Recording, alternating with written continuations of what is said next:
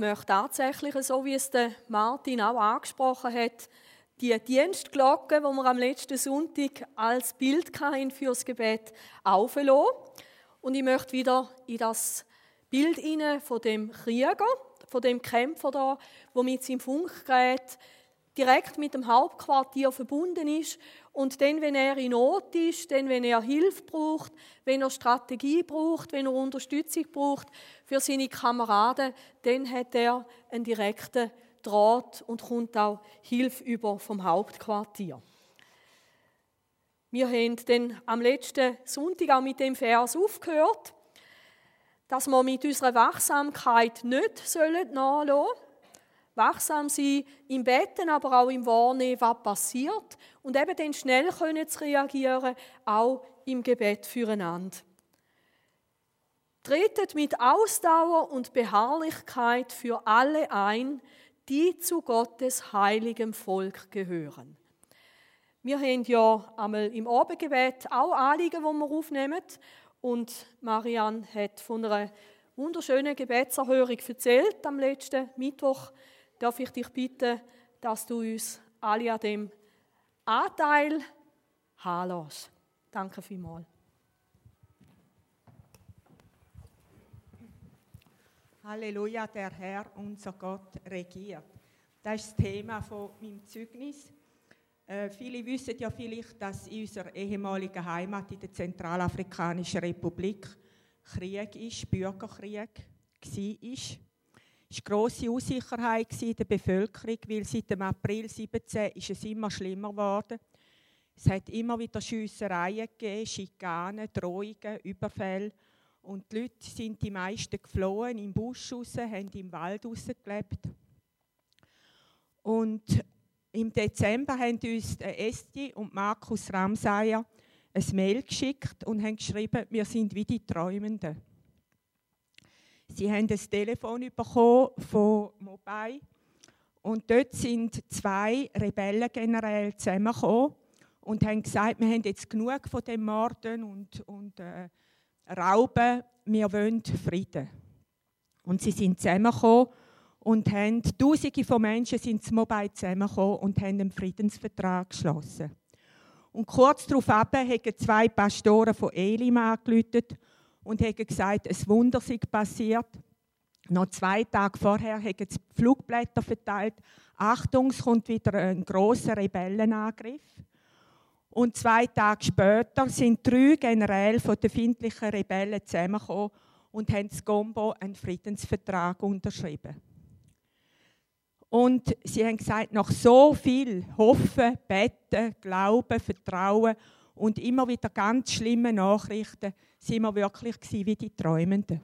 Und am letzten Sonntag sind Markus und Esti in der Pfimi St. Gallen. Wir haben sie dort getroffen und sie haben erzählt, der Pastor von Combo. Der war sieben Kilometer von unserer Station weg. Äh, dort war äh, das Hauptquartier von, der, von einem Rebellengeneral. Und alle Leute haben immer gesagt, gang fort zu dem Pastor, ist viel zu gefährlich da. Und er hat gesagt, Gott hat mich hier angestellt und ich bleibe da. Und einmal, er hat eben immer allen gesagt, weil die Rebellen hätten gern seine Jugendleiter Jugendchorleiter und Jugendgruppenleiter äh, rekrutiert für Rebellen. Und er hat immer gesagt, macht das nicht. Auch wenn sie euch Geld versprechen, wenn sie euch vieles versprechen, bleibt fest. Weil wir sind für den Frieden. Wir sind weder für die noch für die anderen. Und darum war er natürlich den Rebellen ein Dorn im Auge. Sie haben gesagt, den müssen wir eliminieren. Und einmal hat es geheißen, Achtung, die Rebellen kommen. Er hat seine Kleiche impackt und wollte in die Kirche flüchten. Und es war schon zu spät. Ein Rebell ist vor ihm gestanden und hat gesagt, stell deine Kinder ab, ich verschüsse dich. Und er hat gesagt, nein. Und er hat gesagt, lass deine Kinder los, ich verschüsse dich. Und er hat gesagt, nein. Und es ist ihm dann gelungen, in die Kirche zu flüchten. Und er hat gesagt, Gott hat uns wunderbar bewahrt. Und er ist vor ihnen vor der Tür gestanden, zu Bangi, und hat gesagt, Gott ist groß. Jetzt haben wir wirklich Frieden. Und in Elim ist nachher, wo der Frieden ausgerufen worden ist, ist ein Pastor von Elim hat gesagt, endlich kann man wieder auf der Straße fahren. Vorher war es viel zu gefährlich. Und er ist mit seinem Mobilett auf, auf Bangi 550 Kilometer und er hat gesagt, weißt, der Friede ist jetzt ausgerufen, aber als ich unterwegs war, ist so traurig. Zwei Kiele zwischen Elim und Alindau, das ist nur 35 Kilometer, sind völlig abgebrannt. Die Häuser der Straße sind alle zerstört. Ganze Dorfteile sind kaputt. Die Leute sind geflohen. Aber Gott ist gnädig. Jetzt können wir neu anfangen. Und der Markus hat dann gesagt, der Friede ist ausgerufen, das ist wunderbar. Aber betet doch weiter, denn ihr könnt euch vorstellen, wenn du auf die Straße gehst und siehst den vom Nachbardorf, der deine halbe Familie umgebracht hat, da braucht es viel Gnade, dass der Friede vertieft wird. Am 2. Februar, nach nur sechs Wochen, wollen Esther und Markus wieder auf äh, Bangi zurückfliegen und sie bitten auch um Gebet für sie und eben auch für Zentralafrika. Aber Gott ist groß, wirklich, hat niemand damit gerechnet und trotzdem ist jetzt alles unter dem Vorzeichen von Frieden. Ihm gehört alle Ehre.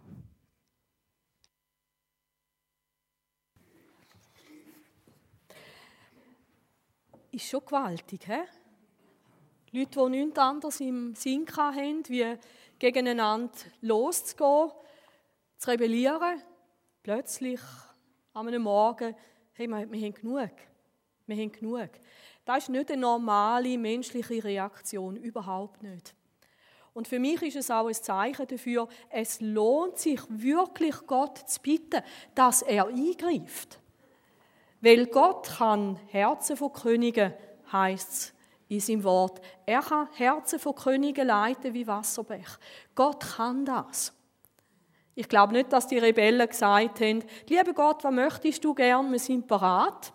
Ich glaube, da hat Gott ganz souverän wirklich auch Herzen gelenkt. Und wir dürfen das machen. Dort, wo wir merken, etwas ist Unrecht, dort dürfen wir beten, Herr, durchkreuzt du Pläne vom Bösen. Mach du das, greif du ein. Vielleicht so wie der Mose, gell, wo das Land äh, wo das Volk Israel aus Ägypten raus hat wollen bringen, die sind auch nicht bloß gegangen und haben gesagt, Pharao, bitte, bitte, bitte, ähm, lass uns raus. Und wenn der Pharao sagt Nein, dann sagt Gott, jetzt haben wir einfach Pech gehabt, er will nicht. Sondern dort hat Mose immer wieder hin müssen und Gott hat angefangen, Druck zu machen mit diesen, mit diesen Plagen. Bis dort an, wo dann sogar die Erstgeborenen gestorben sind in Ägypten und der Pharao gesagt hat, so, und jetzt raus mit euch. Also Gott kann Pläne vom Bösen vereiteln und Gott kann bewirken aktiv, dass da passiert, wo er will. Wie es der Martin auch gesagt hat, wir dürfen beten, Vater im Himmel, für die Republik Zentralafrika. Dein Wille soll geschehen. Gottes Wille ist nicht Krieg, sondern ist Frieden. Dein Reich soll kommen, deine Herrschaft soll kommen. Und dein Name soll geheiligt werden über allem. Das dürfen wir. Und wir dürfen es machen, nicht als Dessert, aber vielleicht gleich zuerst, vor allem anderen. Bleiben wir bei diesen Sachen dran. Eben, wir sind wirklich wie Leute, die wissen, es gibt eine geistliche Auseinandersetzung, es gibt einen geistlichen Krieg und du und ich, wir haben so ein Funkgerät. Setzen wir das ein. Und ich bin auch dankbar gewesen, dass Marianne immer wieder auch im Abendgebet uns erzählt hat, ähm, eben meistens die schwierigen Sachen, und dass wir dann auch miteinander gesagt haben, wir möchten beten. Und ich glaube, Gott erhört Gebet. Nicht nur Ding, Ding, ich hätte noch gerne etwas für meine Bequemlichkeit, sondern wirklich auch für die grossen Sachen. Wenn du mich gefragt hättest, Susi, glaubst du, dass eines Tages generell kommen und sagen, sie ist uns verkleidet? Dann hätte ich gesagt, du vergiss es, da braucht wahrscheinlich viel Druck, politisch und so weiter, oder? Hey, Gott kann alles. Trauen wir ihm das auch zu und ehren wir ihn mit dem Gebet. Der Paulus ja geht dann nämlich einen Schritt weiter und jetzt wird es spannend, nicht nur für die Leute, die wir kennen.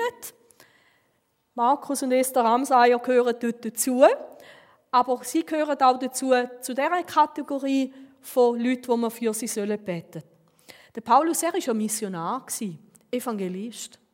Gott hat ihn dazu berufen, die gute Nachricht von Jesus zu verbreiten.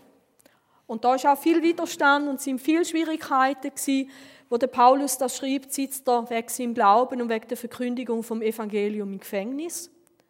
Und er schreibt denn als nächste Bitte, betet auch für mich, bittet Gott, mir bei der Verkündigung seiner Botschaft die richtigen Worte zu geben. Richtigen, da steht da so in Klammern. Man könnte auch sagen, dass Gott ihm Wort gibt, aber es müssen auch die richtigen Worte sein. Darum hat da der Übersetzer von der neuen Genfer Übersetzung das richtig gut gemacht. Das ist so wichtig, dass es die richtigen Worte sind, dass es das ist, wo am anderen zeigt, wer Jesus wirklich ist, so dass der andere persönlich betroffen ist und zum Glauben kommt. Und spannend ist, dass der Paulus das wirklich von Gott erwartet. Er erwartet nicht, dass er mit seiner Redebegabung, die er sicher auch hat, Menschen kann überzeugen, sondern er hat gewusst, es braucht die richtigen Worte von Gott. Dann kann ich das Geheimnis vom Evangelium, und das ist Jesus. Paulus hat es gewusst. Dann kann ich das Geheimnis der guten Nachricht unerschrocken bekannt machen. Aber spannend, es braucht das Gebet der Leute, die den Brief gelesen haben. Es braucht auch weiterhin das Gebet für, für unsere Missionare in der Republik Zentralafrika. Jetzt ist nicht einfach alles gut und jetzt können sie ihren Job tun. Sie brauchen das Gebet, dass das eine durchschlagende Kraft hat. Was ist denn eigentlich so Gottes Absicht, so aufs Ziel an? Was will Gott denn eigentlich und was hat das mit dem Gebet zu tun? Im vierten Mose steht zum ersten Mal etwas, wo mehrmals erwähnt wird. Die ganze Welt soll voll werden von der Herrlichkeit des Herrn. Die Herrlichkeit von Gott, das ist eigentlich seine Ausstrahlung. Das, was von ihm ausstrahlt. Seine Ehr. Er selber. Gott soll spürbar, erfahrbar gesehen werden auf der ganzen Welt. Das ist das Ziel. Und dann gibt es eine ganz spannende Geschichte. Wenn nämlich die Herrlichkeit wird die Erde total erfüllen, dann gibt es nichts Böses mehr. Wenn es nur noch hell ist, da innen findet ihr kein Stückchen Finsternis. Hat nicht da irgendwie so vier Kubik Zentimeter Dunkels, da hat es nichts mehr Dunkels drin. Und wenn Gottes Herrlichkeit die ganze Welt erfüllt, dann gibt es überhaupt nichts Dunkels mehr auf der Welt. Hey, das ist eine gute Aussicht, oder? Jetzt gibt es aber ein großes Problem. Und das ist dann die Erklärung von Jesus, die wir auf der Folie haben. Ich möchte euch die Geschichte geschwind vorlesen. Jesus erzählte der Menge noch ein anderes Gleichnis. Mit dem Himmelreich, also mit der Herrschaft von Gott, ist es wie mit einem Mann, der guten Samen auf seinen Acker säte. Eines Nachts, als alles schlief, kam sein Feind, säte Unkraut zwischen den Weizen und machte sich davon. Als dann die Saat aufging und Ähren ansetzte, kam auch das Unkraut zum Vorschein. Wenn du dich je gefragt hast, woher kommt das Böse, das Böse kommt nicht von Gott. Es gibt einen Find, wo Unkraut sagt. Da gingen die Arbeiter zum Gutsherrn und fragten, Herr, hast du nicht guten Samen auf deinen Acker gesät? Woher kommt jetzt dieses Unkraut? Ein Feind von mir hat das getan, gab er zur Antwort. Die Arbeiter fragten, möchtest du, dass wir hingehen und das Unkraut ausreißen und einsammeln? Nein, entgegnete der Gutsherr, ihr würdet mit dem Unkraut auch den Weizen ausreißen. Lasst beides miteinander wachsen, bis die Zeit der Ernte da ist. Dann werde ich zu den Erntearbeitern sagen, reißt zuerst das Unkraut aus, sammelt es ein und bindet es, bündelt es, um es zu verbrennen, und dann bringt den Weizen in meine Scheune. Die Jünger haben Jesus gefragt, was willst du uns erzählen mit dieser Geschichte? Sie haben nicht recht dahinter gesehen. Und er hat ihnen gesagt, der Find, das ist der Teufel. Und seine Art ist, Menschen in die Welt hineinzusehen, wo eben sind wie Unkraut, die vom Bösen sind. Und so gibt es wirklich auf dieser Welt Leute, die vom Bösen sind. Und auf der anderen Seite gibt es Kinder von Gott. Das ist, wie der, ist mit dem Weizen zu vergleichen. Und am Ende der Zeit wird Gott Folgendes machen. Der Menschensohn, das ist Jesus gemeint, wird seine Engel aussenden. Also das ist nicht eine Aufgabe, die wir haben. Also es wird nie darum gehen, dass wir böse Menschen vernichten. Nie. Der Menschensohn wird seine Engel aussenden und sie werden aus seinem Reich alle zusammenholen, die andere zu Fall gebracht und die ein gesetzloses Leben geführt haben. Gesetzlos meint er nicht, dass sie irgendwie auf der Autobahn mit 150 gefahren sind statt 120, sondern es geht ums Gesetz von Gott. Es geht um das, wie es Gott will. Also am Ende dieser Zeit werden die Leute zusammengeholt, die nicht Gottes Willen tun haben. Leute, die nicht mit Jesus verbunden sind, die werden zusammengeholt und werden sie in den Feuerofen werfen, dorthin, wo es nichts gibt als lautes Jammern und angstvolles Zittern und Beben. Das ist die Zukunft von Menschen, die sich nicht für Jesus Christus entscheiden, die nicht ein neues Leben überkommen, die nicht die Gerechtigkeit von Jesus annehmen. Das ist das Ziel dieser Leute. Und das ist eine schreckliche Geschichte.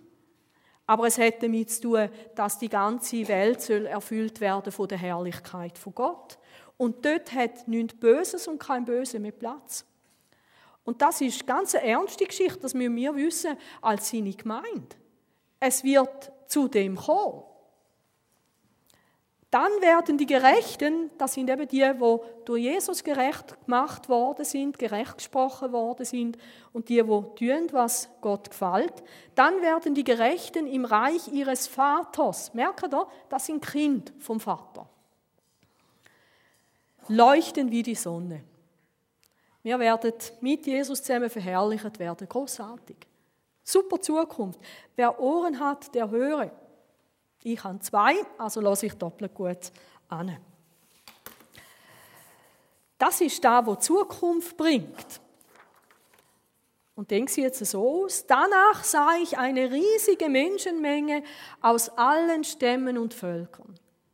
Menschen aller Sprachen und Kulturen. Es waren so viele, dass niemand sie zählen konnte. Der Johannes tut da einen Blick in den Himmel, in die Zukunft. In weiße Gewänder gehüllt standen sie vor dem Thron, Thron Gottes, und vor dem Lamm.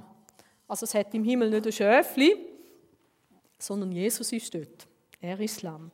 Hielten Palmzweige in den Händen und riefen mit lauter Stimme, das Heil kommt von unserem Gott, der auf dem Thron sitzt und von dem Lamm. Und dann wird es so sein, dass wirklich das ganze Heil, wo Jesus für uns erworben hat, durch sein Sterben und Auferstehen am Kreuz und seiner Herrschaft jetzt, bis alle seine Finder unter seinen Füßen sind, dann wird es so sein. Das ist das Ziel der ganzen Sache. Und jetzt ist die Frage, welche Rolle spielt eigentlich mir in dieser Geschichte? Wird das einfach so passieren? Was für eine Rolle spielen wir?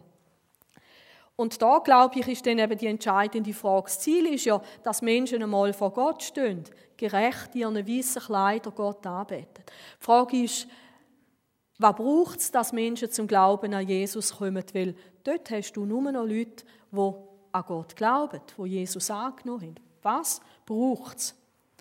Der Paulus sagt, das Evangelium ist Kraft Gottes jedem, wo glaubt und das bringt jedem Rettung. Nichts anderes. Das Evangelium ist die gute Nachricht von Jesus. Hat das mit dem Gebet etwas zu tun? In dem Bibelvers nicht. Und da zeigt uns schon etwas ganz Wichtiges. Betten allein lange nicht. Wenn das Evangelium nicht verkündigt wird, passiert das nicht. Weil das Evangelium ist Kraft für jeden, der glaubt und bringt ihm die Rettung. Und das ist wichtig, weil ich habe gedacht, nicht, dass ihr nachher aus dem Gottesdienst heimgeht und sagt, jetzt haben wir es verstanden, wir müssen nur noch beten. Wir müssen nicht mehr das Evangelium verkünden. Eigentlich könnte man den Markus Ramsayer und seine Frau äh, zurückbehalten. In der Schweiz ist sowieso schöner und besser und weniger gefährlich. Die könnten auch tolle Pastoren sein in der Schweiz. Nein, es braucht das, dass sie wieder hingehen, zum das Evangelium zu verkünden. Das braucht es. Also ich habe nicht gesagt, wenn wir nachher nur noch beten, dann haben wir den Job gemacht. Habe ich euch nicht gesagt. Gut. Und der Paulus er erklärt das ganz gut. Er sagt, jeder, wo den Namen vom Herr anruft, wird gerettet. Jeder.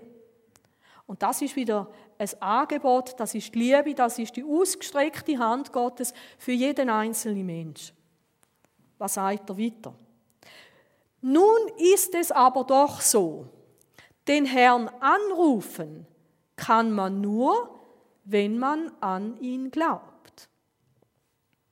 Wie will ich zu Jesus beten, wenn ich nicht an ihn glaube? Macht keinen Sinn.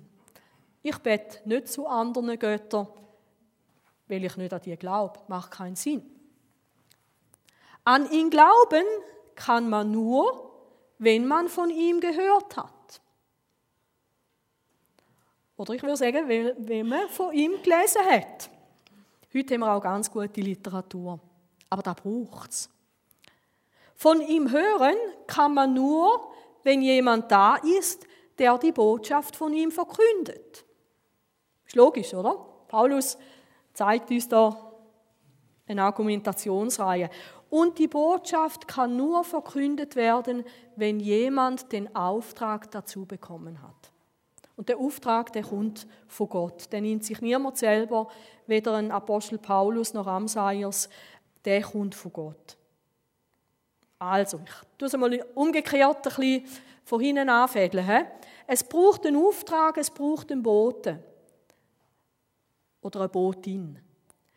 Die Person, die muss Botschaft verkündigen. Das Evangelium.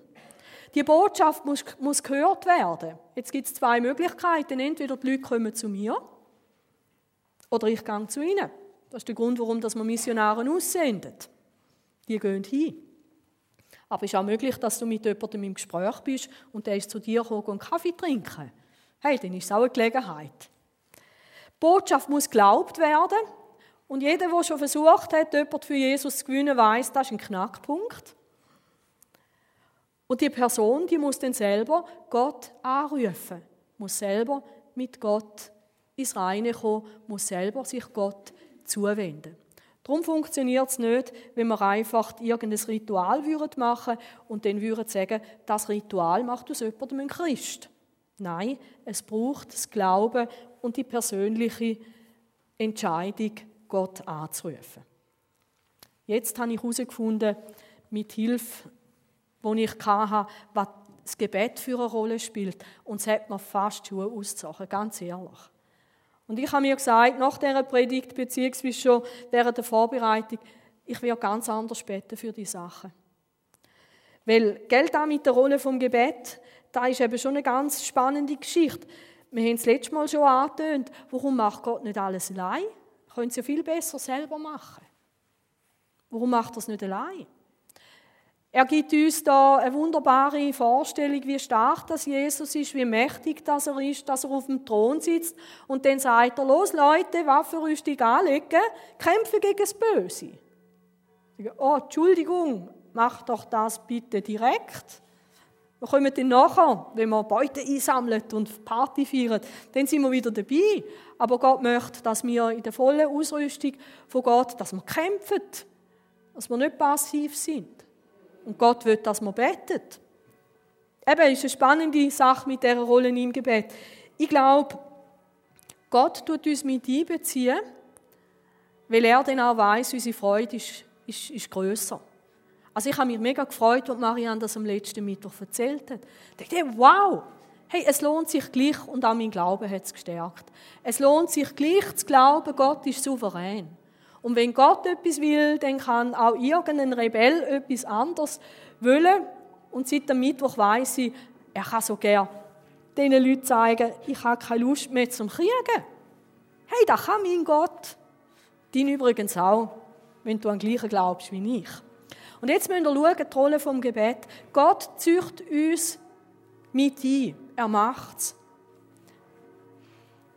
Wir haben gesagt, es braucht einen Verkündiger, es braucht einen Boten, es braucht jemanden, der den Auftrag überkommt, oder? Das kennen ihr wahrscheinlich alle, in den Bibelvers. Da sagte Jesus zu seinen Jüngern, die Ernte ist groß. Und dort ist es darum gegangen, dass Menschen sollen zum Glauben kommen. Geschichte ähm, Johannes 4. Die Ernte ist groß, doch es sind nur wenige Arbeiter da. Bittet deshalb den Herrn der Ernte, dass er Arbeiter auf sein Erntefeld schickt. Und ich mag mich noch erinnern, ich habe mir mal vorbereitet für eine Predigt zu dem Text und habe einfach nicht herausgefunden, warum macht der, Erntearbeit, äh, der Erntebesitzer das so? Macht doch keinen Sinn. Warum muss ich jemandem, der ein Feld hat, wo reif ist, eben ja keine Bernadette Kugler, oder? Angenommen, Bernadette Kugler, sie haben Kriesebäume, die ganzen Bäume sind voller Krise. Warum müsste ich jetzt Bernadette bitten, dass sie Arbeiter schickt, um die Krise zu pflücken? Macht doch keinen Sinn, oder? Also jeder vernünftige Krisebauer weiß, jetzt brauche ich Mitarbeiter und er geht Mitarbeiter holen. Einverstanden? Und an dem den Knackpunkt habe ich nie lösen. Warum soll ich Gott bitten, dass er soll Arbeiter in seine Ernte schicken, wenn die Ernte reif ist? Wieso soll ich Gott für das bitten? Er weiß es doch selber viel besser. Das Interessante ist, dass Gott glaubt nicht will, dass wir verstehen, warum, sondern dass Gott will, dass wir für Arbeiter beten. Auch wenn wir es nicht verstehen. Und das ist vielleicht ein, ein demütigender Punkt, manchmal in der Beziehung zu Gott. Er sagt mir etwas, mach's, und ich sehe nicht dahinter. Und jetzt ist die Frage, mache ich es trotzdem? Mache ich es, weil mir die Ernte auch wichtig ist? Mache ich es, weil Jesus mir das sagt? Bete ich, weil Gott mir sagt, ich soll beten? Ich habe das mit dem Martin nicht abgesprochen, mit dem Vater unser. Aber stimmt, oder? Dann mache ich mir meine eigenen Gedanken, ja, soll ich jetzt oder soll ich nicht? Eigentlich mal dann irgendwie. Nein, wenn Gott uns etwas sagt, deutsch und deutlich, machen wir es. Also, beten wir dafür, dass Gott Arbeiter in sein Erntefeld schickt, auch im Jahr 2018. Keine Ahnung, warum das mir so wichtig sind für ihn, aber machen wir es. Dann die nächste, die nächste Überraschung. Eben, es ist das Wort Gottes, es ist das Evangelium, wo die Kraft hat. Jetzt könnte man doch einfach sagen, hey, dann geht doch einfach jetzt an und verkündigt das Evangelium. Macht das auf eine attraktive, auf eine spannende, auf eine gute Art und Weise. Macht das einfach. Los, raus, jeder von uns, Gemüsekistchen unter den Arm und dann stehen wir auf dem Marktplatz und dann machen wir es. Und manchmal passiert das auch so. Der Punkt ist aber, dass Paulus sagt, betet für mich. Bittet Gott mir bei der Verkündigung von seiner Botschaft die richtigen Worte zu geben, damit ich das Geheimnis vom Evangelium unerschrocken bekannt machen kann. Gell, manchmal ist es schon ein bisschen Seuch, dass, wenn Sachen gelingen im Glaubensleben, dass man plötzlich sagt, hey, das habe ich gut gemacht. Heute bin ich auf die Straße gegangen, ich habe mir vorgenommen, ich erzähle den Leuten von Jesus. Hey, und dann habe ich die richtige Geschichte gebraucht und dann ist der andere ins Nachdenken gekommen. Am Schluss hat er sich sogar für Jesus entschieden. Hey, ich kann mich anstellen als Evangelist. Und ich vermisse es manchmal, dass die gleichen Leute dann würden sagen, hey, ich habe etwas Großartiges erlebt mit meinem Gott. Etwas Großartiges. Er hat mich zum richtigen Zeitpunkt mit jemandem zusammengeführt und dann hat er mir plötzlich, hey, coolen Vergleich geschenkt und, und ich habe das gebracht in meiner ganzen Unzulänglichkeit. Und dann fragt er am Schluss noch, wie kann ich denn auch zu dem Jesus gehören? Das vermisse ich manchmal. Weil ich glaube, dass Gott auch mit uns ist, wenn wir die richtigen Sachen machen. Aber ich vermisse es, dass wir nicht mehr in einer tiefen Abhängigkeit zu Gott stehen, wo wir auch wissen, richtig wissen, ohne Jesus kann ich nichts tun. Und die Verkündigung vom Evangelium, das ist nicht ein Hokuspokus, der dann bewirkt, dass der andere zum Glauben kommt. Nein, es soll die Verkündigung von Gott sein, in der Kraft von Gott. Und dann geschieht es eben vielleicht durch jemanden, der ganz unscheinbar ist. Irgendeiner, der vielleicht sonst fast nicht das Maul abeinander bringt. Jemand, der zittert von Kopf bis Fuß und nicht recht weiß, wann er jetzt einem anderen soll sagen, der einfach spürt, der braucht Jesus. Und dann ist vielleicht gar nicht so großartig nach außen, aber Gottes Kraft ist da sein Wirken ist da. Und der Paulus hat das gewusst in der Verkündigung, damit wirklich das auch darf geschehen, braucht es Gebet. Gell, wenn irgendwie einfach so einen kleinen weiß ich nicht was da bittet hätte, bettet für mich, würde man es noch verstehen. Weißt du, so einer, der gerade lernt, oder? Der hat noch ein bisschen Angst und der weiß, wenn Gott mir nicht hilft. Ich habe euch das, glaube ich, schon mal erzählt. Unsere äh, Teenies, äh, die haben ja einmal dürfen, wenn sie in der dritten Oberstufe waren, haben sie dürfen Inputs machen im Teenie-Lager. Und das ist für die natürlich dann einmal schon etwas ganz Gewaltiges gewesen. Und ich mag mich noch erinnern, der Simeon war einer der Ersten. Und der Simeon war in einem Bubenzimmer, eben in der dritten Oberstufe. Und er hat ein kleines Impütli gemacht. Und er hat so Biber davor, dass er das seinen Kollegen gesagt hat. Und dann haben die für ihn bettet und die haben mir das nachher erzählt. Die haben Hände aufgelegt beim Simeon, wie wenn jetzt das der größte Auftritt von seinem Leben müsste sein und sagt, Jesus, hilf dem Simeon, dass er das wirklich gut machen kann. Bist du mit ihm? Komm, du Heilige Geist. Und die, die zulassen, die sollen etwas mitbekommen. Die haben gebetet wie Weltmeister. Ich mag mich noch erinnern, was der Simeon dort uns erzählt hat, dort über die Liebe von Gott predigt, mit einem Herzli, wo lauter so Leuchter, Leuchteli sind da rundherum, hat er nie mehr vergessen. Und im gleichen Jahr hat er dem Pfarrer vorgeschlagen, weil er hat auch noch Konformandenunterricht gemacht, hat er dem Pfarrer vorgeschlagen, er würde gerne mithelfen im Gottesdienst. Der Pfarrer hat gesagt, was würdest du denn gerne machen? Er hat gesagt, ich würde gerne predigen. Der Pfarrer ist ein gläubiger Pfarrer von St. Gallen. Der hat gesagt, mal gut, lass uns das miteinander machen. Und der Simeon hat predigt in der Kirche. Aber er hat gewusst, ich brauche Gott für das.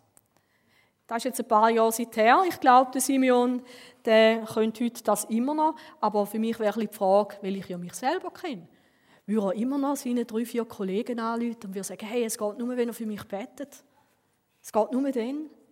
Und es geht nur, wenn ich mich im Gebet vorbereite. Oder weiß er schon, wie man jetzt halt auch erzählt über die Liebe von Gott. Der Unterschied wird die Wirkung sein, die er erzielt. Ohne Gebet predigen, ohne Gebet meiner Nachbarin von Jesus erzählen, das ist einfach nicht da, wie sich Gott vorgestellt hat. Natürlich können wir gewisse Sachen auch lernen und wir können es besser machen. Aber die Kraft von Gott, seine Hilfe in unserem Dienst kann nichts ersetzen. Und wenn der Paulus sagt, bitte betet für mich, dann bedeutet das auch, dass auch du das Gebet von anderen brauchst für deinen Dienst. Und ich brauche auch euer Gebet für meinen Dienst. Wenn ihr das Gefühl habt, Gott tut zu wenig durch mich, liegt das vielleicht auch an dem, dass du zu wenig für mich betest. Weil ich brauche es. Da steht auch etwas ganz Spannendes. Er sagt, unerschrocken. Wenn du schon mal jemandem von Jesus erzählt hast, weißt du, manchmal kommt der ganz blöde Moment, wo du nämlich am anderen sagst, wenn du das Angebot von Gott bewusst ablehnst. Du wirst nicht bei Gott ankommen. Gell, das ist ja dann jemand, der sich bei Gott nicht einmal herausreden kann. Mir hat nie jemand etwas erzählt, sondern jetzt hast du es ihm gerade gesagt. Und jetzt kommt der ganz schwierige Moment, oder? Und was machst du jetzt? Bist jetzt unerschrocken und sagst, lass und darum möchte ich gerne mit dir zusammen beten?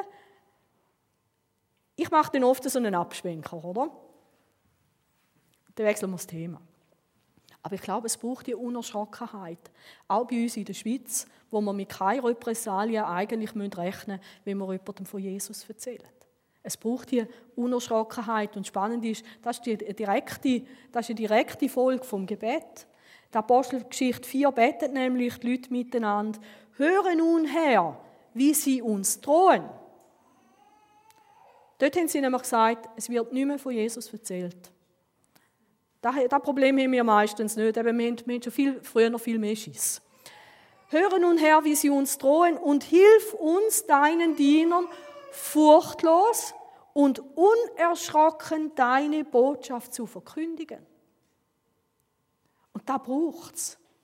Nicht dumm und überall mit den Türen ins Haus fallen. Das ist nicht das. Aber dass ich keine Angst habe, dass ich freimütig bin, dass ich das unerschrocken darf tun. Eben wie wenn es zu dem Kampf kommt, oder? Ich habe euch gesagt am letzten Sonntag, das ist ein Ringkampf, nicht auf Distanz. Also wenn ich jetzt das mit dem Hans-Uli da vorne würde euch vordemonstrieren, würde er nicht dort sitzen bleiben, sondern der kommt da rauf. Und dann habe ich es plötzlich hautnah mit dem starken Mann zu tun, oder? Und, und das ist das, hey, und dann muss ich unerschrocken sein, dann muss ich wissen, zum Beispiel, ich habe die richtigen Schuhe an, die mit den Spikes, oder? Hey, der kann machen, was er will. Ich bleibe da stehen, oder? Und was sind die Schuhe? Die Schuhe sind Bereitschaft, das Evangelium vom Frieden zu verkündigen. Und da gibt mir Standhaftigkeit auch als Christ, nicht bloß als Missionar. Aber dann komme ich mit dem Hans Ueli ganz nahe zu tun über und dann muss ich unerschrocken sein. Dann muss ich furchtlos sein. Weil sonst bin ich schneller da draußen, wie der Hans Ueli rennen kann. Aber für das braucht es Gebet. Und wenn ihr Apostelgeschichte 4 selber weiterlesen, sagt Gott, yes, ihr Leute, genau das will ich. Er schüttelt an der Erde, es gibt ein Erdbeben und dann heißt alle sind mit dem Heiligen Geist erfüllt worden, da brauchen sie. Und sie haben das Wort Gottes, sie haben von Jesus ohne Angst weitergeredet. Obwohl sie die nächsten Schwierigkeiten hineingelaufen sind. Und darum müssen wir beten für furchtlose Verkündigung. Für uns selber, aber auch für jeden, der noch wissen ist in so einem Dienst. Und dann haben sie nochmal etwas betet dort, finde ich auch ganz cool, habe ich immer auch falsch eingeordnet. Sie betet, erweise deine Macht und lass durch den Namen dass deines heiligen Dieners Jesus Kranke geheilt werden und Wunder und außergewöhnliche Dinge geschehen. Ich habe zwar immer gedacht, das Wunder ist etwas Außergewöhnliches, aber offensichtlich gibt es da nochmal eine Kategorie von Außergewöhnlichem, die nicht Wunder sind. Und ich habe immer gedacht, das ist eigentlich so, das wäre doch eigentlich einfach schön, oder? Äh, wenn ich gesund wäre, das ist cool. Und ich bete auch dafür, ganz ehrlich, für jeden, den ich weiß, der krank ist, sei es jetzt körperlich oder psychisch, da bete ich wirklich für euch. Das kann ich euch sagen. Und oft auch im Abendgebet und mit der Gemeindeleitung auch. Das wünsche ich mir. Einfach damit es dir wieder gut darf gehen. Damit du aufgestellt bist. Dass du keine Schmerzen musst haben weil wenn jemand Schmerzen hat, gell, alles konzentriert sich auf meinen kleinen Zechen, die ich dermaßen angehauen habe. Und ich denke, nur noch her und es tut weh. Und dann bete ich nicht mehr, dein Reich komme, dein Wille geschehe. Ich habe gar nicht mehr den Blick für das, weil mein armer kleiner Zechen. Schmerzen machen das. Oder ein bisschen Kopfweh. Wenn du ein bisschen Kopfweh hast, hey, du bist ein anderer Mensch. Außer du machst es anders wie ich. Und dann gibt es ja noch andere Sachen, wie bloß ein Kopfweh, wo wieder vorbeigeht, oder ein kleiner Zeche, wo blau ist. Es gibt Sachen, die sind wirklich gravierend. Und eben, da sollen wir beten dafür, dass die Kranken geheilt werden. Irgendwie so Wunder würde ich auch toll finden. Hey, wenn CCP bekannt würde werden für Wunder, dann hätten wir reservierte Stühle und die anderen müssten das Ticket lösen, dass sie auch in den Gottesdienst dürfen kommen. Oder? Das wäre doch cool, wäre mal attraktiv. Spannend ist aber, eben, ich erzähle jetzt euch ein bisschen, wie ich auch schon gedacht habe. Spannend ist allerdings, warum das sie für die Sachen gebetet haben. Sie haben nämlich erlebt, dass durch den Petrus und den Johannes, ein gelähmter Mann, der seit 40 Jahren nicht mehr gehen konnte, dass der geheilt worden ist. Das haben sie erlebt. Und dann sind sie in eine ganz schöne Situation gekommen. Die Leute haben nämlich aufmerksam auf das Ereignis wollen wissen, was ist da, was ist da los?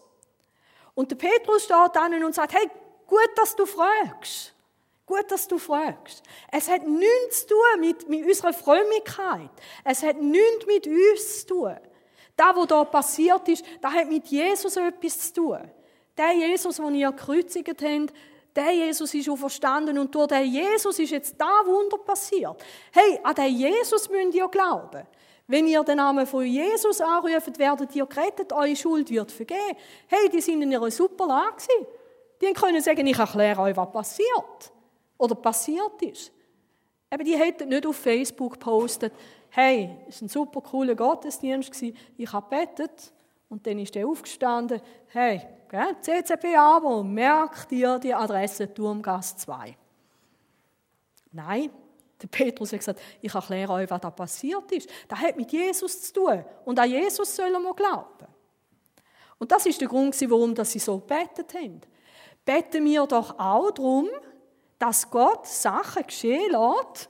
Auf dieser ganzen Palette finde ich einen guten, guten, guten Vorschlag, dass Kranke geheilt werden, dass Wunder und außergewöhnliche Dinge geschehen, damit wir den Leuten erklären können, das hat mit Jesus etwas zu tun.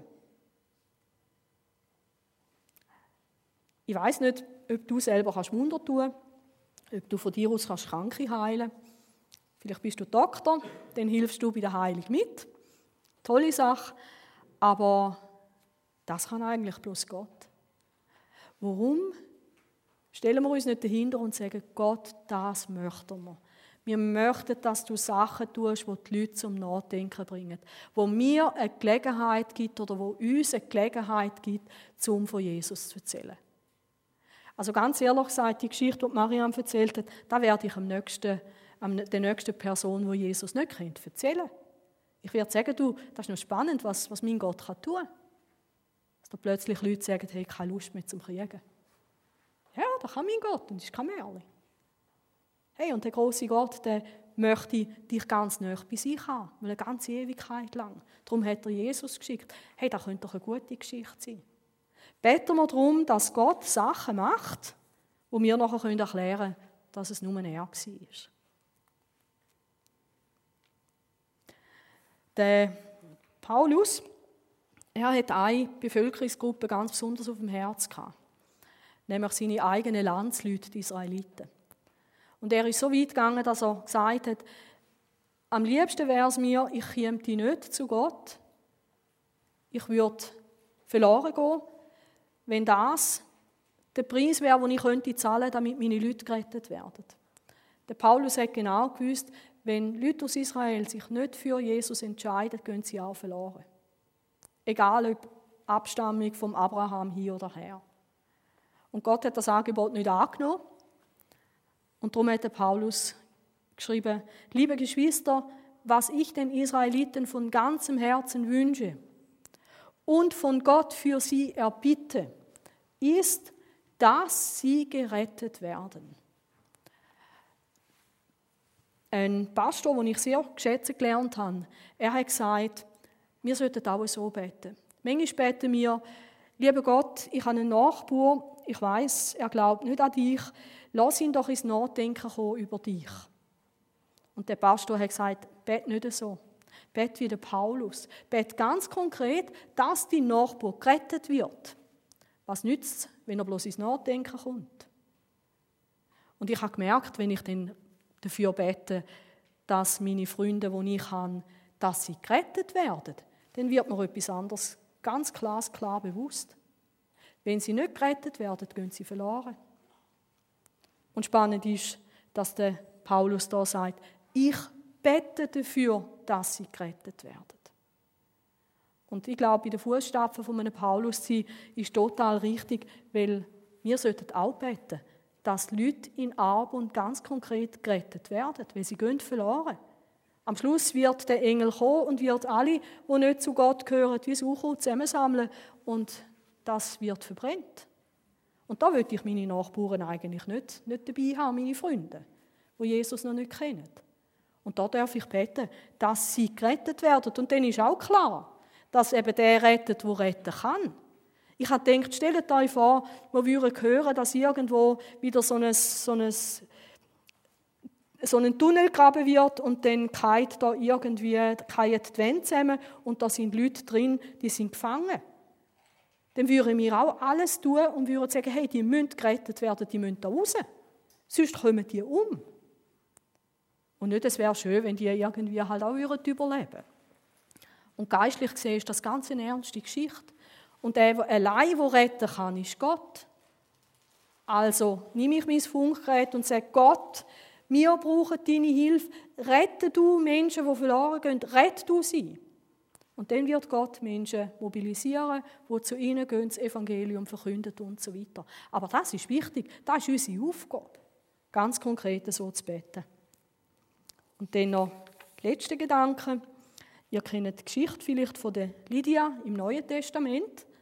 Der Paulus ist dort angegangen. Er hat zwar etwas anderes wahrscheinlich dort erwartet. Er hat dann ein paar Frauen getroffen an einem Fluss, die haben gebetet. Die haben zu der jüdischen Gemeinde dort gehört. Und dann heißt es im Bibeltext, dass Gott der Lydia das Herz aufgemacht hat. Also wer hat das Herz aufgemacht? Gott der Lydia.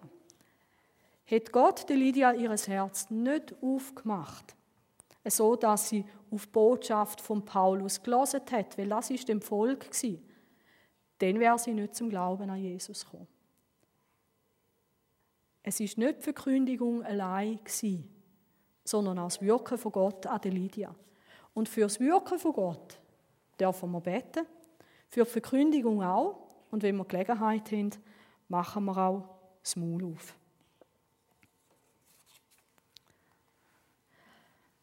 Warum beten im Jahr 2018? Ich habe einen guten Grund. Weil wir arbeiten so mit Gott zusammen. Und Gott ist nichts unmöglich. Darum dürfen wir auch im Vertrauen beten. Und machen wir das immer wieder auch wirklich mit der Vision vor Augen. Was ist denn das Ziel von Gott? Das Ziel ist, dass seine Herrlichkeit die ganze Erde erfüllt. Sein Ziel ist und sein Willen ist, dass Menschen zum Glauben an ihn kommen. Sein Ziel ist, eine große Schar zusammen mit dir und mit mir einmal vor dem Thron Gottes. Mit deinen Nachbarn, mit deinen Kindern, mit deinen Enkeln, mit deiner Oma, mit deiner Tante, mit dem Onkel und allen, die dazugehören. Und ich möchte euch aufrufen zum Gebet in dem Jahr. Füreinander, ganz wichtig, aber auch für die Sache vom Herrn, wenn es um die Rettung von Menschen geht. Ich möchte gerne mit euch zusammen beten.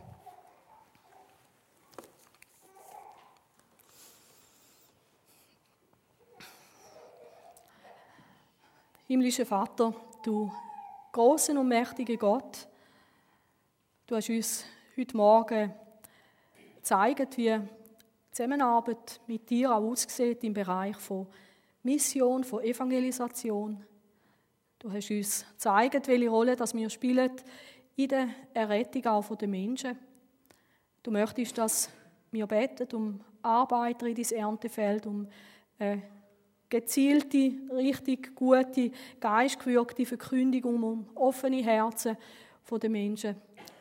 Und Jesus, wir möchten das auch tun, weil wir deine Nachfolger sind und weil wir nicht einfach weglosen, wenn du uns etwas sagst.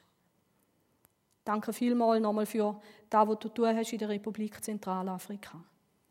Und wir bitten dich, dass es weiter darf dass Menschen ihre Meinung, ihre Einstellung ändern, weil du Gebete erhörst. Und wir bitten dich weiterhin um Frieden, dass sich das jetzt dort auch stabilisiert. Aber wir bitten dich auch darum, dass auch da in Arbon und in dieser Region, dass Menschen dürfen gerettet werden in dem Jahr. Wir bitten um Leute, die du schickst. Wir bitten dich um Gelegenheiten. Wir bitten dich darum, dass du Herzen auftust, damit wir das Wunder dürfen miterleben und vor allem damit eine große Schar, die einmal Schweizerdeutsch und die Sprache spricht, die in Arbeit gesprochen werden, auch vor dem Thron Gottes. Herr, lass uns das nicht vergessen, dass du uns gerufen hast zum Beten.